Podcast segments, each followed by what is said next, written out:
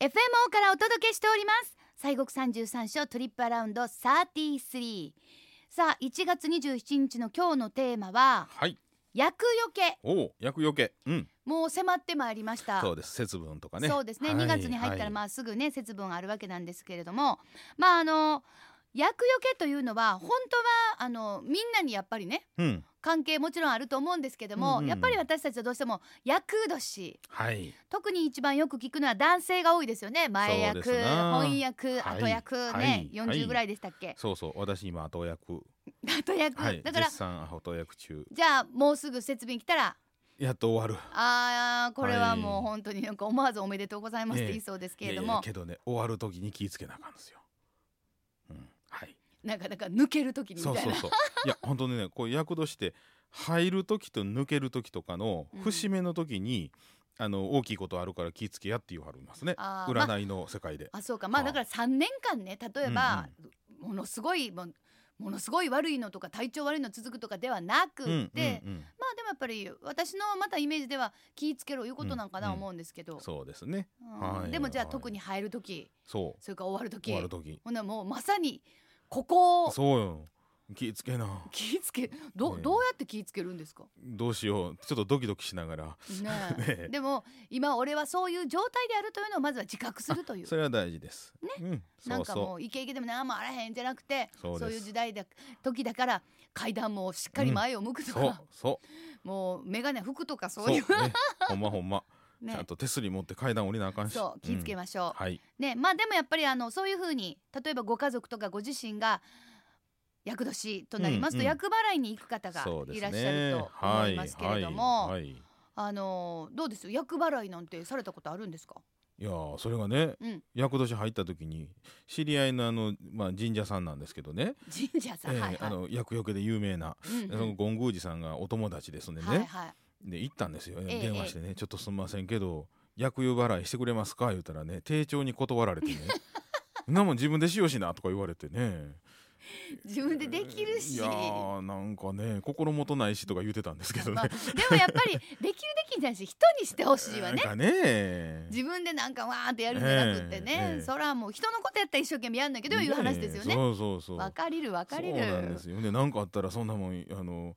要責任持たんとか言われてねなんかねいや丁重にお断りされて、 まあでもねはあわかるわかるそれハードル高いのはわかり いますやよいいやいややでもそのじゃあ厄年ってはいね、はいまああのなんか後付けでうんうん例えば男性やったらほんま40過ぎてからやからやっぱりそれまでもイケイケで元気な人もはいね、はい体が変わってくるとか、ええまあ、女性もそんなん言われたりしますけど、はい大体どうやってこれ決まってんのかっていう話で。そうですね、うんまあ本当あの先人のね方のこれも多分まあ知恵というかあの経験や思うんですけれどもね、はいまあ男性がだいたい25歳42歳61歳のお真ん中にしてその前後ですよね、うんまあ役あって役これ数えでですけれどね数え年、うん、で女性でしたら19歳に33歳37歳すごい女性は30代2回もそ来うちゃうそわうけ続くんですよだかあらららら181920、うんえー、323334 34で363738と30代ほぼやん、そうそうなんですよう、ん、大変だそれ、うんまあまあ女性はほんまにまた特に、まあ、出産とかがあったりなんかするあそう余です計にねお忙しいとは思いますけどそうですねはええい、ええええでまあ男性も本当あの40代まあ私今42ですけれどもね、うんうんちょうどこの辺ってややっぱりねあの体力変わりますよそねうほんでどうなんですかなんか、私ご自身はえーありますよありますか体の変調うんうんうん、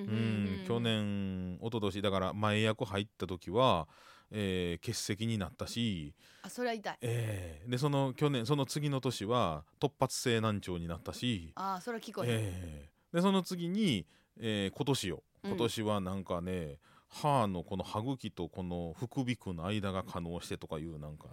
えーややそうこしいだかことらになりまもしうたね。なんか巣は命がってことはないですけど、うんやっぱりちょっとやっぱりちょっとそう若なんですよ干の経年経そ年うの経年劣 化いやいやいあや言うてもた、けど自分で言ねうてもたいやけどまあ言うたらこれぐらいで済んでるからとそ思ううんでですすよようん本当だからほっといたらあかんこそとうですをやっぱりそうですまあ気づかしてくれてるとかうんでもやっぱりまあやっぱり一番多いのはやっぱ体の変化を感じる方が多いですね。うんそうですねそうですあとはまあ、うんうんああいう交通事故とかね、うんいうのも気ぃつけなあかんとか言わはりますけれども、うんまあ特に本当に忙しいそうなん時でだすとよね思うからはあるかなというふういに思いますけどもね。うんそうですねそうかそううか。んうんうんまあだからあの節分が一つの、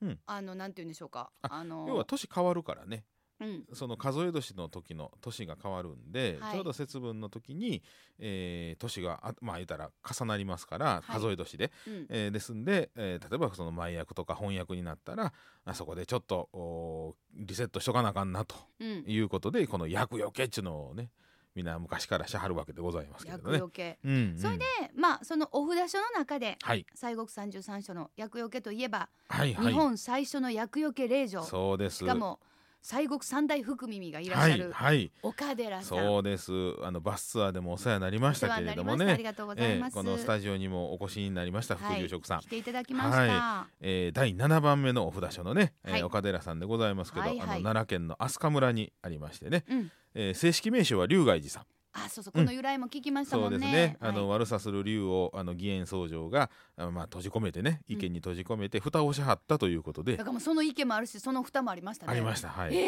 っていう、ええええええ開けたらどうなんやろとみんなが思うってう思いましたねそうです、そうえでーすがゆえにその龍外寺というねあの龍に蓋の寺と書きましてねうんでまああのーそもそもここのお寺がその仏師が薬難に遭いましてこちらのお寺の竹林に逃げ込んだ時にその薬難から逃れられたということで、うんあのー厄除けの霊場としてのここの、まあ、お寺のねスタートがあるんですけれども、うんうんご本尊さんはあの二比というあの腕が2本の如意輪観音さんはい普通は腕あの6本が多いんですけれど行も。さんあれはいいえー石山寺さんとここだけはあの二比のはい、あの観音さん如意輪さんですがはい、日本最大の塑像というねそうですよ、ええ4.6メーター粘土粘土やったっけ土やったっけそうそうまあ土粘土みたいなもんですな漆喰みたいねえな粘土みたいな、はほんいとそう思うともうありがたさもそうです飛鳥時代ですからね、うん、飛鳥時代からずっと同じ粘土そうそうそう土、うん、古えい、えうんだからあの濡れ雑巾で拭いたら溶けるんですよそうですよえねえ、そうですよすごいなあ、昔はねあの彩色があったっていうのが研究でこの近年分かったんですけれどもねあさすがにその色はちょっとうん、あの紙のところのなんかあのところに色がちょっと残ってたとか言って、群青色やったとか言うてねえへー、青いのうんなんはかあ青のまあいろんなそれは色は彩色あると思うんですけど髪ねのところは、はあ、だかならんまあかいろんなねそうか私たちが今見るとあそういえば色はその土白い感じでしそうょだからし、はい要するに筋が乾いた色そとういうでかすそ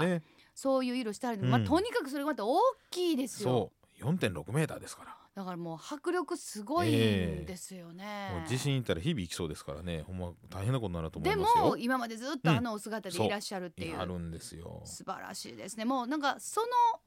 あの今いらっしゃるお姿だけでもだからまあよう考えたら非常にありがたい、うん、もうむっちゃ頑張ってはる感じそうので ねすね仏様でいらっしゃるんですけども、さあそれでじゃあその岡寺さんで はい薬用けのまあ例えばご祈祷ですね、はいこれど,、どんな感じでどそううしでてすねもらったらいいんですかあの基本的には厄除けのご祈祷はね一年中受けてはりますはい、はい、で、えーその朝の9時から夕方の4時まであの、まあ、されてるんですけれどもねですから、まあ、あのうこの節分に限らず一年中あの、まあ、厄除けのちょっとご祈祷してほしいなという時はうん、あのいつでも受けてくれてはりますんで、はいまあ、岡寺さんに一回ねお電話してもうて、えーいつ行くかどうですか言うてもうたら、うんあの受けてくれはるというこまとあ、でごこざいれます嬉しね。いですよね、はいもうなんかもう変にこのなんでしょう節分だけとかやったらもうものすごい人数でもう一気にわーみたいな そうよそうねいう光景まあそういうはいはいものもありますけどこちらはもうちゃんとこうまあやっていただけるということ、はいちゃんと都合に合わせてそうもですね。やっていただけるはいということですけれども、はい、さてでまあ節分は2月ですけれども、はいはいまあいわゆる特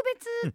な法要もある、そうといでうすことねですか。はい、あのー今年はね2月の2日土曜日がですね初馬の日なんですけれども、はい、えーこの日は朝の11時から厄除け開運五幕大般若法要というのをやらはりまして、ほうほえー大般若法要っていうのねあの、お経の本がありまして、はいそれをあのパラパラパラパラっとこうどう言ったらいいんですかうな般若般若心経の般若、そうですその大般若経というお経をねうんあのこの、えー、蛇腹状にお経をはいはいはいはやいるなんでかすそけどんなね見たことあります。はい、そういうご祈祷があるんですけど、ほうほうああれもじゃらんじゃらんじゃらんじゃらばじゃらばんじゃらんじゃらばんじゃらばんやらはるんですか。そうでうん真ん中でごま炊いてはってね、はえいそういう法要があーこのお2月の2日土曜日朝11時から、はいえー、2座あるそうでございます。二座はい二回はい、ですから、あのーこの日にですね朝9時から、まあ、ご祈祷を受けてはるんですけれども、うんえータイミングでね10時11時からのご祈祷の会にはまればちょうどその五幕と大般若一緒にやらはるそのおところでご祈祷してもらえると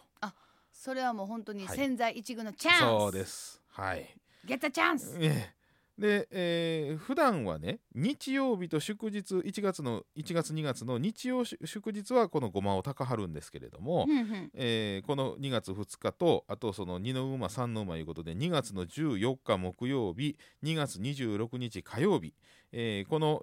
2426のおお日は朝10時からあごまくをあされるんですけれども、ほんほんほんはい、えーですから、えー1月2月の日祝とお2月2日14日26日はごまを炊いてはるということでございあまーすということのは今で日日曜日ですから今日はごまが高張りますねそうですそうです多分はい朝10時ぐらいから、そうですねということですから、はこいれねお聞きになってええええまあお近くの方はねちゅーっと行っていただければそうですいいねかなと思いますけれども、さあそしてはい明日は28日なんですけども、そしては2月3日までは星祭りあそうですね星祭りっていうのがありましてねなんかこれは噂によると、はあそのさっきもおっしゃっていただいた年の変わり目ですよねそうです節分が、うんその年の星を祀ってそうなんですよ悪事災難を免れるようにまたでその星の巡りがいい年は一層は良くなるようにこう祈願する行事だとそうですね聞いたことがあるんですけど、はいそうなんですか。星祭りはね基本的にあのお寺結構みんなどこでもやらはるんです。うーんえーで生まれた時に持ってる生まれ持った星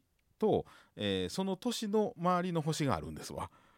2つあるのね、ほうほう。えー自分の前言った運命の星みたいなんと、うんえーその年のあの動く星というのがあってね、へええ。ーその兼ね合いでいい悪いっていうのがあるんですけれどほうも、ほうほうはいほうですから、あの悪い年はあそういう災難がないように、うんえーあってもお小さく収まるようはいにはといはいいうことでご祈祷して、えー良い年であればあより、まあ、あの慎みながらもね良くなるようにというそういう、まあ、ご祈願をするというのがこの星祭り。はいうん結局結構その星云々星回りとかっていうのは結構こ